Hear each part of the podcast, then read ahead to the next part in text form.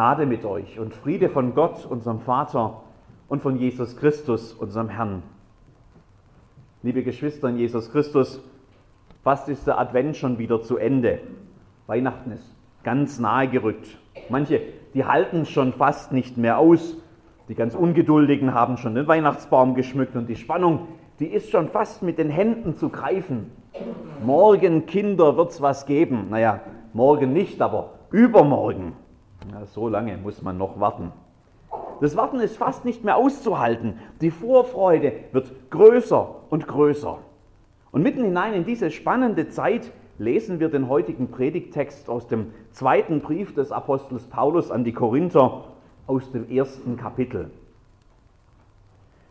Bei der Treue Gottes, unser Wort an euch, ist nicht Ja und Nein zugleich. Denn der Sohn Gottes, Jesus Christus, der unter euch durch uns gepredigt worden ist, durch mich und Silvanus und Timotheus, der war nicht Ja und Nein, sondern das Ja war in ihm. Denn auf alle Gottesverheißungen ist in ihm das Ja. Darum sprechen wir auch durch ihn das Amen, Gott zur Ehre. Gott ist es aber, der uns festmacht samt euch in Christus und uns gesalbt hat und versiegelt und unsere Herzen als Unterpfand den Heiligen Geist gegeben hat. Liebe Schwestern und Brüder in Jesus Christus, wenn manche von uns schon zwei Tage vor Heiligabend vor Aufregung beinahe platzen, wie muss dann, dann das damals gewesen sein, als die Erwartung des kommenden Retters noch ganz aktuell war in Israel, als sich Jahrhunderte hinzogen und ein Prophet nach dem anderen immer wieder daran erinnerte, dass Gott versprochen hatte, zu seinem Volk zu kommen. Als Israel immer wieder zu einem Spielball der Weltmächte wurde und als Ungerechtigkeit und Unterdrückung an der Tagesordnung waren und Gott oft so fern schien. Herr, wie lange soll ich schreien und du willst nicht hören? Wie lange soll ich zu dir rufen, Frevel, und du willst nicht helfen? bricht es aus dem Prophet Habakkuk heraus. Die Psalmen zeugen oft von einer ähnlichen Sehnsucht, wenn Gott immer wieder auf diese Weise angerufen wird. Herr, sei mir gnädig, denn ich bin schwach. Heilige, heile mich, Herr, denn meine Gebeine sind erschrocken und meine Seele ist sehr erschrocken. Ach du Herr, wie lange? Wende dich, Herr, und errette mich. Hilf mir um deiner Güte willen. Herr, wie lange willst du mich so ganz vergessen? Wie lange verbirgst du dein Antlitz vor mir? Wie lange soll ich sorgen in meiner Seele und mich ängsten in meinem Herzen täglich? Wie lange soll mein Feind sich über mich erheben? Schaue doch und erhöre mich, Herr mein Gott. Herr, wie lange willst du zusehen? Errette doch meine Seele vor ihrem Unheil, mein Leben vor den jungen Löwen. Ach Gott, wie lange soll der Widersacher noch schmähen und der Feind deinen Namen immerfort lästern? Herr, wie lange willst du dich so verbergen und deinen Grimm wie Feuer brennen lassen? Herr, wie lange sollen die Gottlosen prahlen? Und die Antwort, das wissen wir heute aus der Rückschau noch viel besser als die Menschen damals. Die Antwort ist sehr lange sehr, sehr lange. Jahre vergingen, Jahrhunderte. Immer wieder halten die Propheten die Hoffnung am Leben, es wird nicht dunkel bleiben über denen, die in Angst sind. Und Israel hofft und Israel wartet und wartet. Die Herrscher wechseln, die Machtverhältnisse ändern sich, eine Weltmacht nach der anderen gibt sich quasi die Klinke in die Hand im Nahen Osten. Assyrer, Babylonier, Perser, Griechen, Syrer, Ägypter, Römer. Wie lange noch, Herr? Es wird nicht dunkel bleiben über denen, die in Angst sind. Zu der Zeit, von der die ersten Kapitel der Evangelien erzählen, da ist die Aufbruchstimmung fast mit Händen zu greifen. Einige erwarten den Messias, den versprochenen Retter, jeden Moment. Andere haben sich in heilige Gemeinschaften in der Wüste zurückgezogen und warten dort auf sein Kommen. Allen gemeinsam ist der Wunsch und vielleicht auch ein Stück weit die Ahnung, jetzt muss doch irgendwann mal was passieren. Gebete wie das der Maria, das wir miteinander gebetet haben, lassen das erahnen. Er übt Gewalt mit seinem Arm und zerstreut, die hoffärtig sind in ihres Herzens Sinn. Er stößt die Gewaltigen vom Thron und erhebt die Niedrigen. Die Hungrigen füllt er mit Gütern und lässt die Reichen leer ausgehen. Er gedenkt der Barmherzigkeit und hilft seinem Diener Israel auf, wie er geredet hat zu unseren Vätern, Abraham und seinen Nachkommen in Ewigkeit. Wie lange noch, Herr? Wie lange, bis du das tust? Wie lange, bis du dich endlich an das erinnerst, was du schon Abraham versprochen hast? Es wird nicht dunkel bleiben über denen, die in Angst sind. Manche von uns kennen sowas, gerade jetzt in der Zeit vor Weihnachten. Den einen macht Weihnachten wieder drastisch bewusst, dass das Geld fehlt. Das Ende des Jahres naht, Rechnungen stehen ins Haus, Geschenke sollen auch noch gekauft werden und es reicht vorne und hinten nicht. Wie soll das gehen? Wie lange noch, Herr? Anderen wird gerade jetzt wieder schmerzhaft bewusst, dass eine geliebte Person nicht mehr da ist. Sie wird nicht mehr mit um den Weihnachtsbaum sitzen, nicht mehr freudestrahlend Geschenke auspacken, nicht mehr die vertrauten Abläufe des Weihnachtsfests, wie es immer war über viele Jahre, die werden nie wieder dieselben sein. Und besonders tief hinein ins Herz bohrt sich der Schmerz dann, wenn man nur noch alleine da sitzt an Weihnachten. Wie lange noch, Herr? Manche drückt die Sorge vor der Zukunft. In wenigen Tagen beginnt ja ein neues Jahrzehnt. Was es wohl bringen wird, ob ich in zehn Jahren meinen Job noch habe, meine Gesundheit, meinen Wohlstand, ob noch Friede herrschen wird in unserem Land, ob sich die Dinge verändern werden, zum Guten oder zum Schlechten.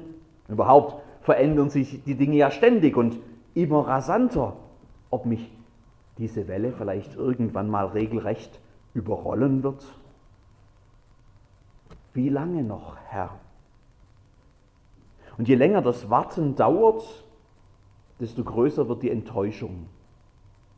Je länger das Warten dauert, desto lauter werden diese leisen Fragen tief innen drin.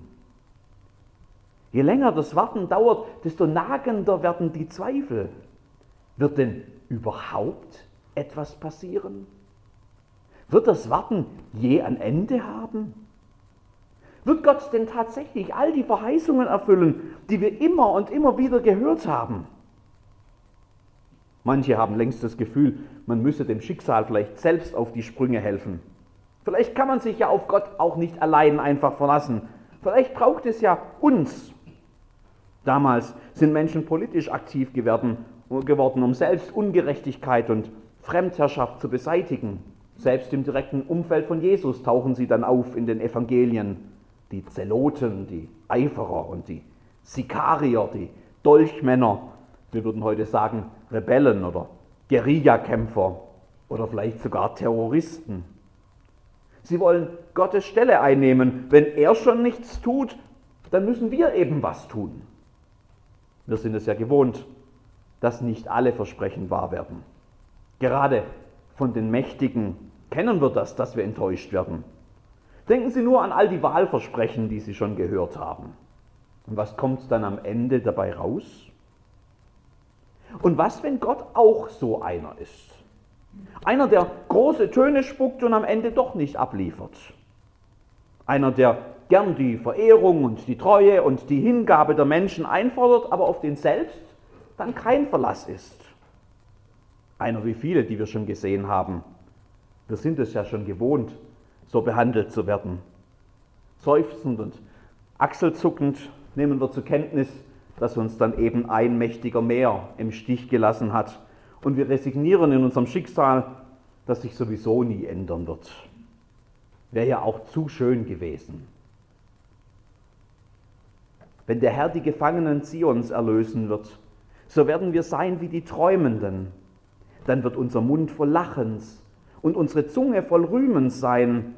Da wird man sagen unter den Völkern, der Herr hat Großes an ihnen getan. Das haben wir zu Beginn der Adventszeit noch miteinander gebetet aus dem 126. Psalm. Vielleicht können wir das ja auch zu den Akten legen. Sein wie die Träumenden. Dann ist der Traum eben geplatzt. Ist es so? Ist Gott auch so einer? Einer, der Ja zu uns sagt, in der Taufe, in der Bibel, im Abendmahl und immer wieder und am Ende dann doch Nein meint?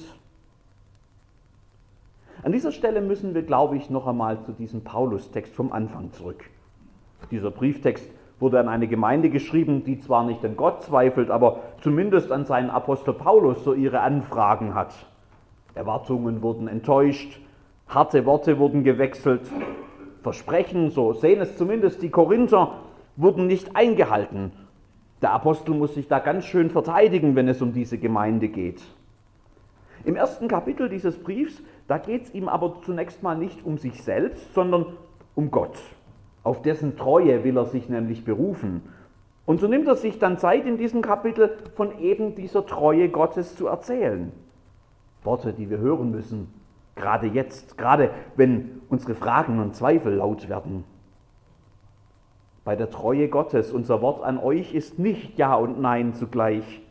Denn der Sohn Gottes, Jesus Christus, der unter euch durch uns gepredigt worden ist, durch mich und Silvanus und Timotheus, der war nicht Ja und Nein, sondern das Ja war in ihm.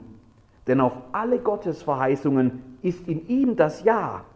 Darum sprechen wir auch durch ihn das Amen, Gott zur Ehre. Gott ist es aber, der uns festmacht, samt euch in Christus, und uns gesalbt hat und versiegelt und in unsere Herzen als Unterpfand den Geist gegeben hat. Gott eiert nicht herum, ruft Paulus den Korinthern zu. Bei Gott ist ein Ja ein Ja und ein Nein ein Nein. Klare Sache, klare Worte, eine klare Linie. Auf ihn kann man sich verlassen. Und was er uns zuspricht, das ist ein großes und unmissverständliches und uneingeschränktes ja, ein Ja zu allem, was er uns bereits zugesagt hat. Ein Ja zu allen seinen Versprechen. Ein Ja zu dem Heil, zu der Erlösung, auf die alle so sehnlich warten. Ein Ja zu dem, was seine Gnade und Liebe und Barmherzigkeit für uns Menschen suchen. Gott ruft uns sein unüberhörbares Ja zu. Ja und? Fragst du jetzt, was soll mich daran beeindrucken? Das ist doch nichts anderes als jede Hochglanz-Werbebroschüre, die ich von irgendwo bekomme. Das ist nichts anderes als jeder Wahlwerbespot im Fernsehen. Das ist nichts anderes als das, was jeder Politiker am Stammtisch sagen würde oder am Stand seiner Partei auf der Straße oder bei einer großen Veranstaltung im Vorfeld der Wahl. Natürlich sagt da jeder Ja. Was denn sonst? Woher soll ich wissen, dass Gottes Ja, von dem Paulus hier redet, auch nur ein kleines Stück verlässlicher ist als alles, was ich sonst so an Versprechungen höre und was am Ende doch nur heiße Luft war. Ich verstehe dich, würde Paulus jetzt vielleicht sagen. Deine Zweifel sind absolut nachvollziehbar. Aber Jesus, aber Jesus, denn der Sohn Gottes, Jesus Christus, der unter euch durch uns gepredigt worden ist, durch mich und Silvanus und Timotheus, der war nicht Ja und Nein, sondern das Ja war in ihm. Gott macht keine leeren Worte, sagt Paulus. Gott schickt uns keine Hochglanzbroschüre oder reicht uns im Vorbeigehen einen Flyer mit all dem drauf, was er zu tun gedenkt. Gott schreibt kein Wahlprogramm. Natürlich hat Gott schon viel gesagt durch die Propheten, durch die Bibel, schriftlich und mündlich.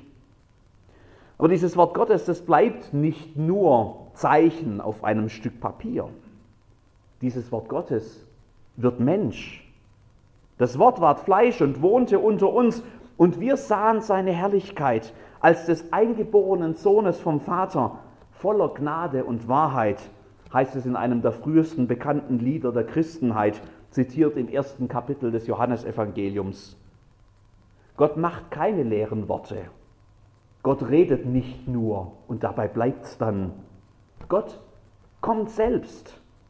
In Jesus wird er Mensch und kommt, um uns zu zeigen, was dran ist an dem, was er sagt, was alle hoffen, was alle erwarten, was viele zu bezweifeln anfangen. Wie lange noch, Herr? Wie lange noch? Na, bis Jesus. Auf alle Gottes Verheißungen ist in ihm das Ja. In ihm wird wahr, was Gott versprochen hat. In ihm zeigt sich, dass Gott uns nicht vergessen hat. In ihm zeigt sich, wie sehr Gott uns liebt. In ihm zeigt sich, dass Gott bereit ist, aus Gnade und Güte und Barmherzigkeit alles auf sich zu nehmen, um uns das Heil zu bringen. Er wird Mensch.